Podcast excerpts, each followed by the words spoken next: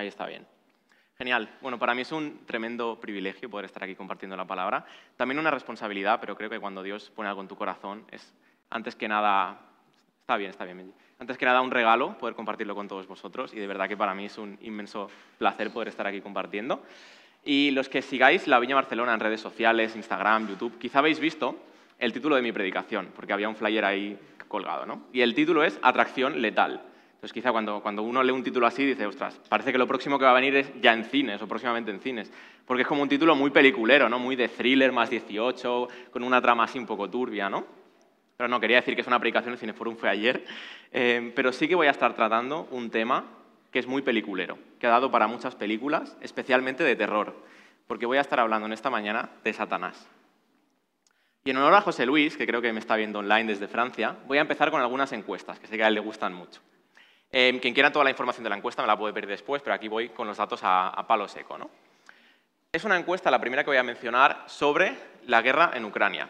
Se hizo encuestas a 19.000 adultos de 27 países diferentes y se les hizo una serie de preguntas. La primera de ellas era, ¿crees que el conflicto entre Rusia y Ucrania supone un grave problema para el mundo en su conjunto? Es decir, no solo para la zona de conflicto. El 83% de los encuestados dijo que sí, porcentaje altísimo. Después se les preguntó, ¿y para tu propio país supone un grave peligro? Y el 61% contestó que sí, incluso países muy alejados. Y después se les preguntó, ¿y para tu vida personal supone un grave peligro? Y el 36% de los encuestados dijo que sí, sigue siendo un número bastante alto. Entonces yo me preguntaba, si hiciéramos una encuesta, que evidentemente no existe, ¿no? pero pongámonos a imaginar, sobre, con esta pregunta, ¿crees que Satanás supone un problema para el mundo en su conjunto? Contestaría que sí, un 80% de la gente. Y para tu país, un 60%.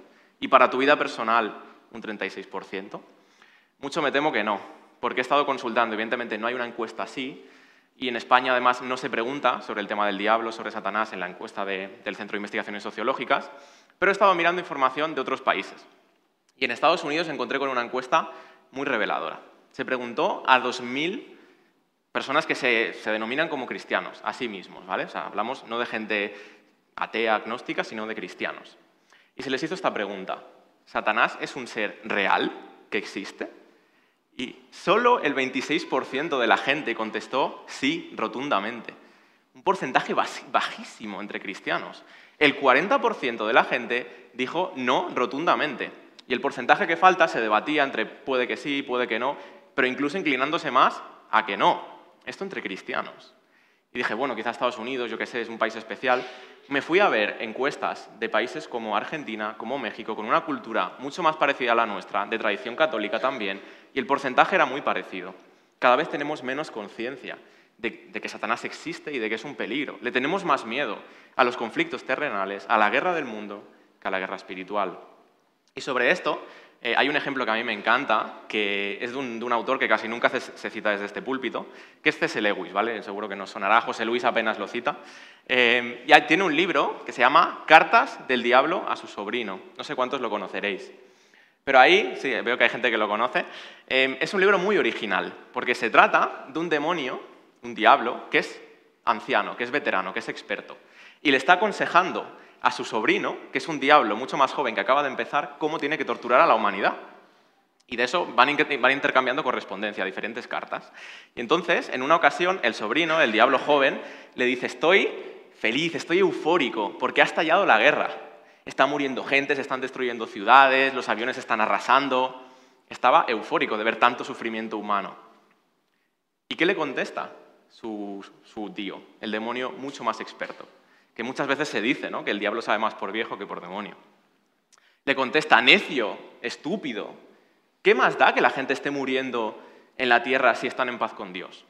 A mí lo que me importa es llevarles a la condenación eterna. Quiero que me informes de cómo está afectando la guerra al estado de su alma, no de su cuerpo. Quiero que me cuentes que hay gente que dice, yo no puedo creer en Dios porque ¿cómo puede un Dios permitir esta guerra? Quiero que me cuentes cómo la gente se está dejando llevar por sus pecados ahora que no hay un gobierno tan fuerte que esté vigilándoles más, porque es todo un caos. Eso es lo que quiero que me cuentes.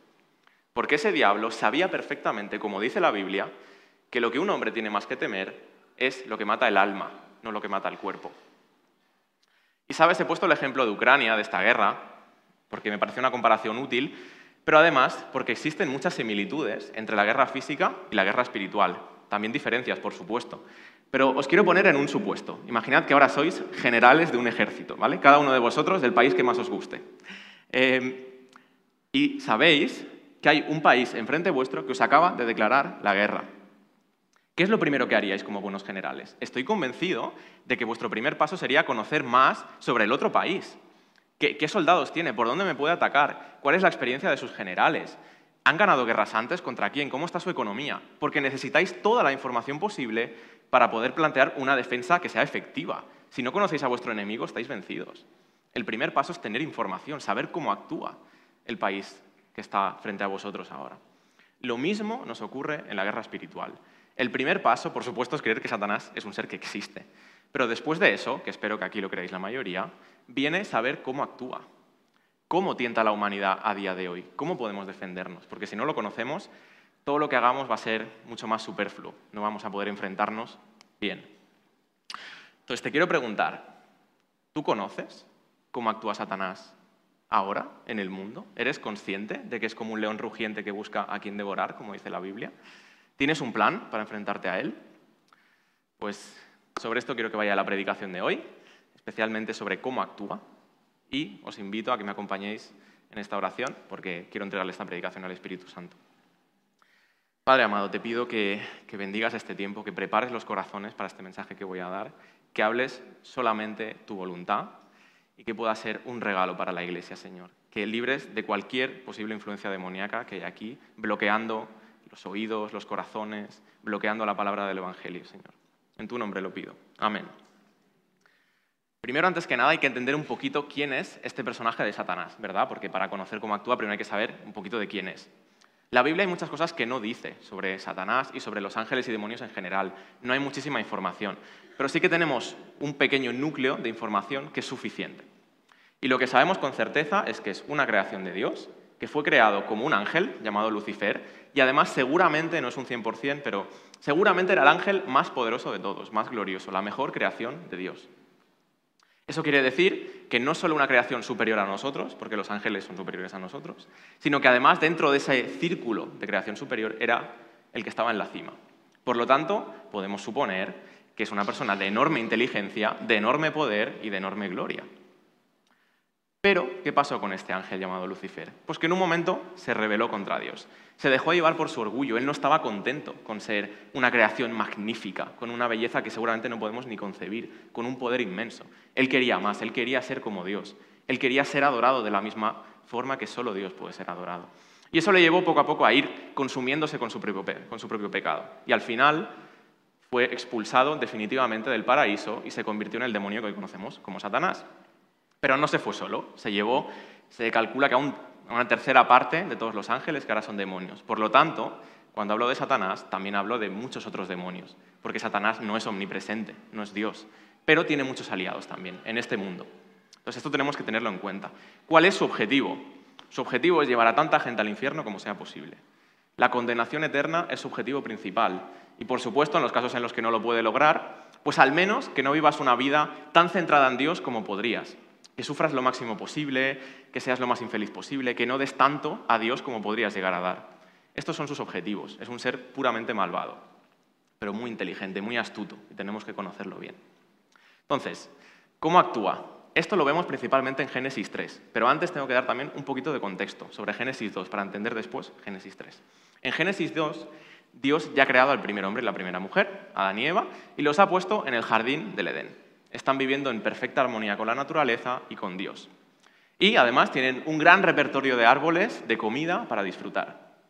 Pero Dios les prohíbe comer de un fruto, del árbol del bien y del mal. Y les dice, si coméis de este árbol, de este único árbol, es el único que os prohíbo, ciertamente moriréis. Este es el contexto de Génesis 2. Entonces, vamos a ver tres puntos con los que Satanás actúa, que es lo que vemos en la serpiente que representa a Satanás en Génesis 3. El primero es ocultando la verdad, a veces con mentiras descaradas, a veces con engaños, a veces con medias verdades, a veces simplemente no diciendo lo que debería decir, muchas formas. Y os quiero preguntar, ¿cuántos de aquí habéis visto la película Troya de Brad Pitt? ¿O conocéis la historia del caballo de Troya? más generalmente, ¿no? porque lo habéis visto en el instituto. Vale, veo que la inmensa mayoría. Creo que se va a proyectar, puede ser una foto de un caballo de Troya. Vale, imaginad ahora, de nuevo, a mí me gustan mucho los supuestos, que somos los troyanos aquí, ¿vale? Y de repente salimos a la playa y nos encontramos con este precioso caballo. Y yo, la historia original dice que hay un espía. Yo voy a ser ese espía, que teóricamente os tengo que vender que esto es un regalo de Dios, este caballo, y que lo tenéis que meter a vuestra ciudad, ¿vale? Esto es la historia de verdad. Pero voy a decir la verdad. Mira, troyanos, os quiero destruir, tengo muchas ganas de veros hundidos, arrasados. Entonces lo que he hecho con el ejército enemigo es poner ese caballo He puesto decenas de soldados dentro y en cuanto lo metáis a la ciudad, se van a levantar por la noche, van a degollar a vuestros guardias, van a abrir las puertas y os vamos a arrasar. Ay, por cierto, soy el espía. ¿Funcionaría una estrategia así? Por supuesto que no. Lo primero que haríais sería matarme, matar a los soldados que están dentro del caballo y no habría ninguna estrategia. Porque cuando la verdad sale a la luz, los engaños ya no funcionan. Imaginaos, ahora ya pasando de una guerra física a la guerra espiritual. Imaginaos que Satanás estuviera aquí comunicándose con nosotros y dijera, os odio tanto, os tengo un profundo rencor, quiero veros arder en el infierno. Y Dios os ama tan profundamente, no tenéis ni idea de hasta dónde llega el amor de Dios. Pero bueno, ¿quién quiere seguirme a mí y abandonar a Dios? Habría que estar mal de la cabeza. No voy a decir que nadie, porque algún masoca habrá por ahí, pero prácticamente nadie elegiría seguir a Satanás si supiera esa verdad y se expusiera de forma tan clara. Tiene que engañarnos, tiene que hacer parecer a Dios el malo, tiene que hacerse ver como alguien mejor de lo que es. Si no, su estrategia se viene abajo. Y esto es lo que vemos precisamente en Génesis 3. Y ahora sí quiero leer el texto, creo que se va a proyectar, es tan solo un versículo. Dice así, la serpiente era más astuta que todos los animales del campo que Dios el Señor había hecho. Así que le preguntó a la mujer, ¿es verdad que Dios les dijo que no comieran de ningún árbol del jardín? ¿Veis dónde está el truco aquí? Dios les había prohibido comer de un árbol, un árbol en concreto. Pero ¿qué pregunta la serpiente? ¿Qué pregunta Satanás? ¿Es verdad que os ha prohibido comer de todos los árboles? Es una pregunta capciosa, una pregunta con mala intención. Se sabe. ¿Por qué? Porque Satanás quiere distorsionar la imagen que tenemos de Dios. Lo que va implícito en esta pregunta es, oye, ¿de verdad sigues a un Dios tan prohibitivo, que no te deja hacer nada, que pone los árboles y no te los deja comer, que es aburrido, que es soso. Ven conmigo, que yo te doy mucha más libertad. Eso es lo que va implícito en la pregunta, aunque no lo diga. ¿Por qué? Porque tiene que distorsionar la imagen que tenemos de Dios. Y esto veo tantos casos, tantas formas en las que lo hace, día a día. ¿Cuántos de vosotros habéis escuchado, quizá en el trabajo, cuando estabais en el instituto, Dios es un aburrido, Dios está en contra de la diversión? Muchísima gente, estoy convencido. Incluso dentro de la iglesia a veces se dice eso. Esto es otra distorsión del enemigo. Y muchas veces, ¿sabéis lo que hace Satanás para que una mentira sea más creíble?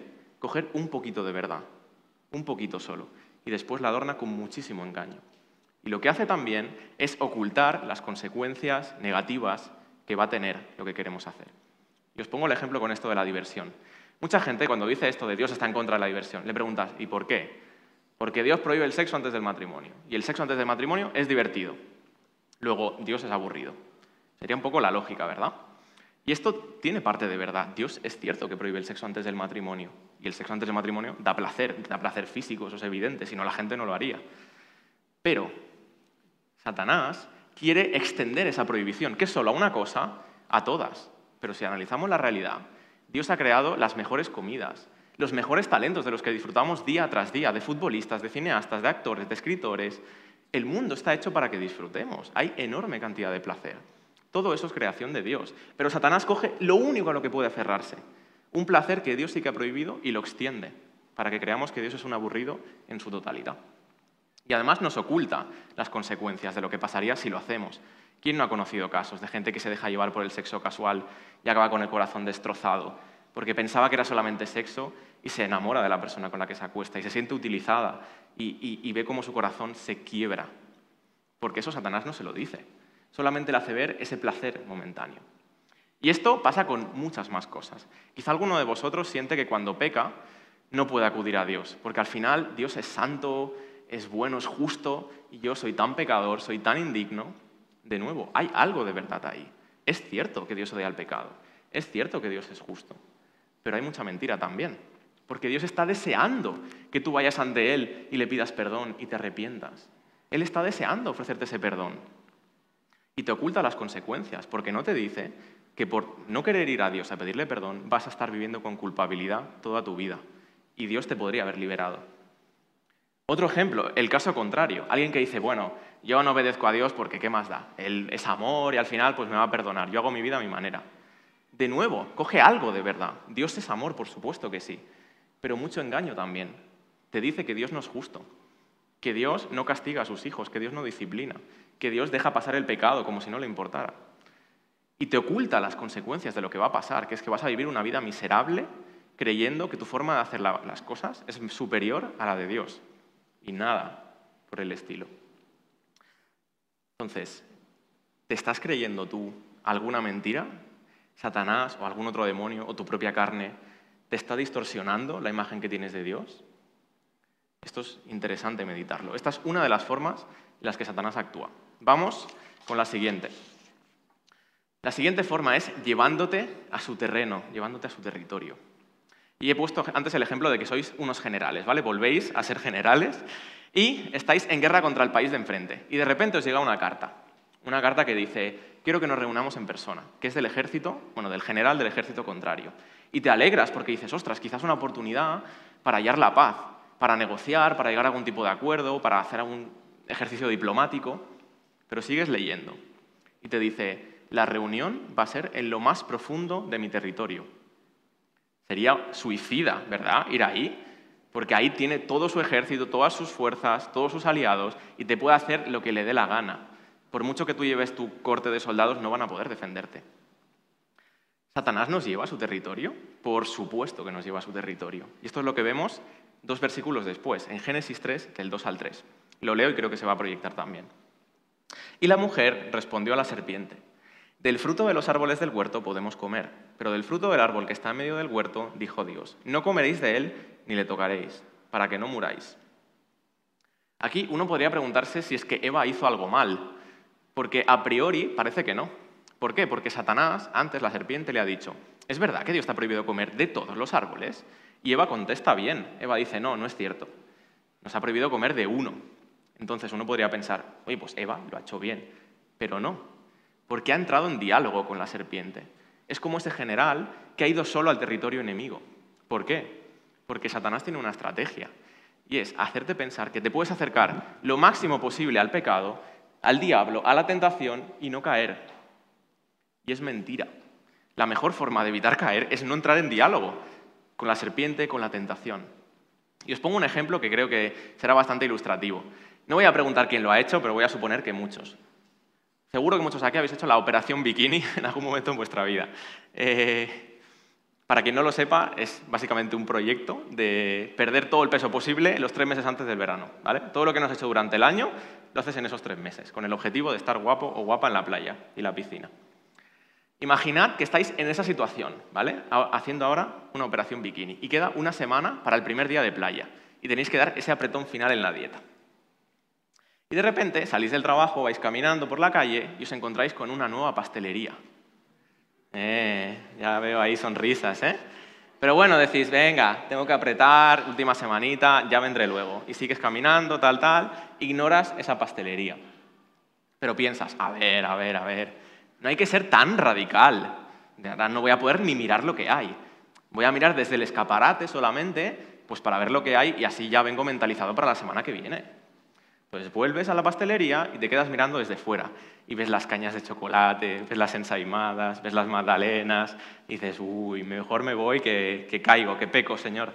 Y entonces te vas, sigues andando, y dices, a ver, a ver, tampoco voy a ser tan radical porque es que yo tengo el control. Yo conozco mis límites y sé que no voy a caer, que tengo mucha fuerza de voluntad. Voy a mirar desde dentro, porque es que esa magdalena no me he fijado si llevaba crema por encima o era azúcar pues voy a ir a mirar. Y entras a la pastelería de nuevo y obviamente todos sabemos lo que pasa después. Te compras una bolsa entera y te la comes y adiós operación bikini. Veo risas de que ha pasado, ha pasado alguna vez esto. vale, estaremos de acuerdo en que si tu proyecto de verdad es hacer una operación bikini, tienes que evitar cualquier tentación. Es lo más sano, es lo más, lo más seguro, ¿verdad? Pues esto que se aplica a una tontería como es la operación bikini, se aplica a absolutamente todos los pecados de nuestra vida. El momento en que empezamos a dialogar con la posibilidad de caer y nos acercamos a la serpiente, nos acercamos a la tentación, olvídate. Y de hecho, un ejemplo que os quiero poner, eh, me pasa mucho como líder de adolescentes, que bueno, ellos siempre me hacen la pregunta esta, bueno, no siempre, algunos, de, oye, ¿yo me puedo ir de fiesta? La pregunta, una de las preguntas que más curiosidad les genera, ¿no? Porque hay diferentes opiniones también en el mundo cristiano. Yo siempre digo no. Entonces siempre me intentan argumentar. Me dicen, bueno, ya, pero técnicamente, si yo voy a, la discoteca y no bebo y no me drogo y no ligo, no estoy pecando, ¿no? Yo digo, sí, técnicamente tienes razón. Me dice, entonces, ¿por qué no puedo ir? Yo siempre les digo, ¿a qué estamos jugando? ¿A ir lo más cerca posible de la tentación y esperar que Dios nos libre de algún milagro? ¿O alejarnos tanto que no podamos ni siquiera caer.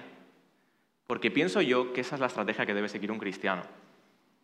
Porque estoy convencido de que si vas y vas y vas, ¿cuánta gente no ha dicho, no, a mí no me va a pasar? Y después se aleja de Dios y entra en ese estilo de vida de discoteca, de fiesta, tal. Eso se lo quiero evitar a mis adolescentes. Y por eso les digo, aléjate tanto como puedas. Y esto aplica para cualquier cosa. Quizá a ti se te despierta algo con una compañera de trabajo, con un compañero. Evita el mínimo contacto. Salúdale para no ser borde y ya está. Y no le vuelvas a ver, no chates con ella. No, busques ocasiones de estar a solas pensando que, ay, no, es solo para conversar. Si tienes un problema con la pornografía, no puedes estar solo en casa con Internet. Tienes que buscar estrategias para no tener ni la posibilidad. Porque si no, puede ser que Dios te libre un día, puede ser que Dios te libre dos, pero vas a acabar cayendo. Y Satanás te quiere hacer pensar que no, que tú puedes dialogar con él y no caer, pero es mentira. Vamos con el último punto. Satanás fomenta tu orgullo. Mira, he dicho que soy líder de adolescentes y una de las cosas que a mí más me gusta es jugar a ping-pong. ¿vale? Es, como el deporte nacional del grupo aquí de adolescentes. Y tenemos ahí una mesa que siempre está, captada por nosotros. ¿no? Hay adultos que quieren jugar y, venga, no, que somos los adolescentes y nos toca aquí. Entonces, a mí se me da bastante bien las cosas como son y, me gusta mucho jugar. ¿no? Os voy a decir un truco para que sí o sí podáis jugar un partido conmigo. Por supuesto, en condiciones normales, si me decís de jugar, yo os diré que sí. Pero supongamos que ese día tengo mucha prisa o no me encuentro bien, estoy muy cansado y no me apetece nada jugar. Os voy a dar un truco, una frase para que juegue ese partido. Me tenéis que decir lo siguiente. ¿Tienes miedo? ¿No te atreves? Porque eso, y más a los hombres y a más jóvenes más, nos pica. Y nos sale el orgullo y decimos, ¿cómo que no? Ven aquí que te voy a hacer un mate, porque somos así. Y esto pasa en adultos también. Lo que pasa es que cada vez menos pienso yo o quiero pensar, ¿no? Hay gente que me dice que, no mucho, ¿no? Pero esto nos pica, porque tenemos orgullo y porque somos más fáciles de manipular si apelas a ese orgullo. Y si sois padres adolescentes, de hijos adolescentes, os reto que hagáis este experimento. Vais de compra un día, cogéis las bolsas pesadas y les decís, hijo, ¿las puedes llevar, porfa? Y te dicen, ah, me da pereza, tal. ¿Pesan demasiado para ti? Las coge y las sube a sprint. Solo para demostrarte que sí que puede, que está fuerte. Funciona el 99,9% de las veces, te lo garantizo. ¿Satanás es consciente de esto? Por supuesto que es consciente de esto. Él sabe lo fácil que somos de manipular cuando ataca nuestro orgullo. Y lo vemos también en Génesis. Vamos a ir con los versículos 4 y 5. Entonces la serpiente dijo a la mujer, no moriréis sino que sabe Dios que el día que comáis de él serán abiertos vuestros ojos y seréis como Dios, sabiendo el bien y el mal. Aquí primero Satanás ha distorsionado la imagen que Eva tiene de Dios, porque le ha dicho, Dios es un egocéntrico. Dios se quiere reservar lo mejor para sí mismo, ese fruto no te lo da porque no quiere que seas como Él. Pero luego viene la apelación al ego. Es que tú te mereces ser como Dios. ¿Por qué Él puede conocer el bien y el mal y tú no? ¿Que acaso eres inferior? Venga, hazlo. Está apelando a tu orgullo. Está diciendo, venga, te lo mereces, tú sí que vales. Y al final todos sabemos lo que pasó. Que cayeron y nos condenaron a toda la humanidad. Eh, pequeñas consecuencias, ¿verdad? Y esto pasa con absolutamente todos los pecados. Te pongo algunos ejemplos. Uy, yo es que he trabajado tanto para conseguir este dinero, me merezco disfrutar del 100% de mi salario ¿por qué tengo que dar el 10% a la iglesia? ¿Qué pasa? ¿Que Dios no es omnipotente? ¿Dios no puede hacer crecer dinero? Eh, ¿Por qué? Me lo merezco. Uy, ¿qué pasa? Es que he trabajado tanto esta semana, tantas horas, el, el jefe me pide horas extra, el poco tiempo que tengo, ¿lo tengo que dedicar a servir en la iglesia?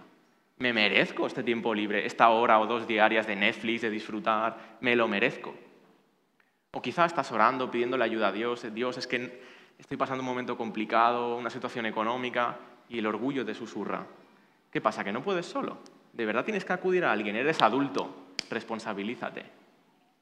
Nos ataca y nos ataca y nos ataca con el orgullo, porque sabe casi nos puede manipular.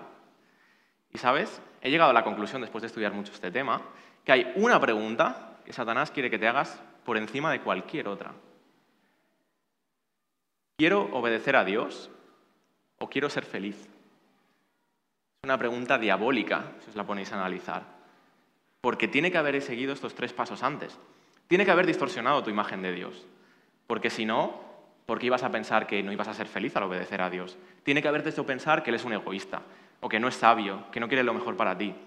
Tienes que haber entrado a dialogar con la tentación, porque si no esta pregunta no se quedaría en tu cabeza. Y tiene que haber apelado a tu orgullo, porque te mereces ser feliz, porque es mi derecho. Y sabes, muchas veces no nos hacemos esta pregunta conscientemente. De hecho, quizás os, parece incluso violenta, ¿no? ¿Cómo podría yo pensar de esta manera? Es demasiado radical, ¿no? demasiado maligno. Pero actuamos así aunque no nos hagamos esta pregunta. Cuando tú dices, yo Dios te entrego mi salud, te entrego mis finanzas, pero eh, en mi sexualidad aquí no te metes. O lo contrario, yo te entrego mi sexualidad, te entrego mi salud, mi familia, pero en la gestión de la economía tú no te metes. Estás diciendo, prefiero ser feliz a mi manera que obedecerte a ti, en lo que sé que pides de mí. Y a los que estáis desde casa, quiero lanzaros esta pregunta, quiero obedecer a Dios o ser feliz y haceros reflexionar sobre si la estáis aplicando consciente o conscientemente en algún área de vuestra vida. Y espero de verdad que haya sido de bendición para vosotros y veros en los próximos domingos. Un abrazo.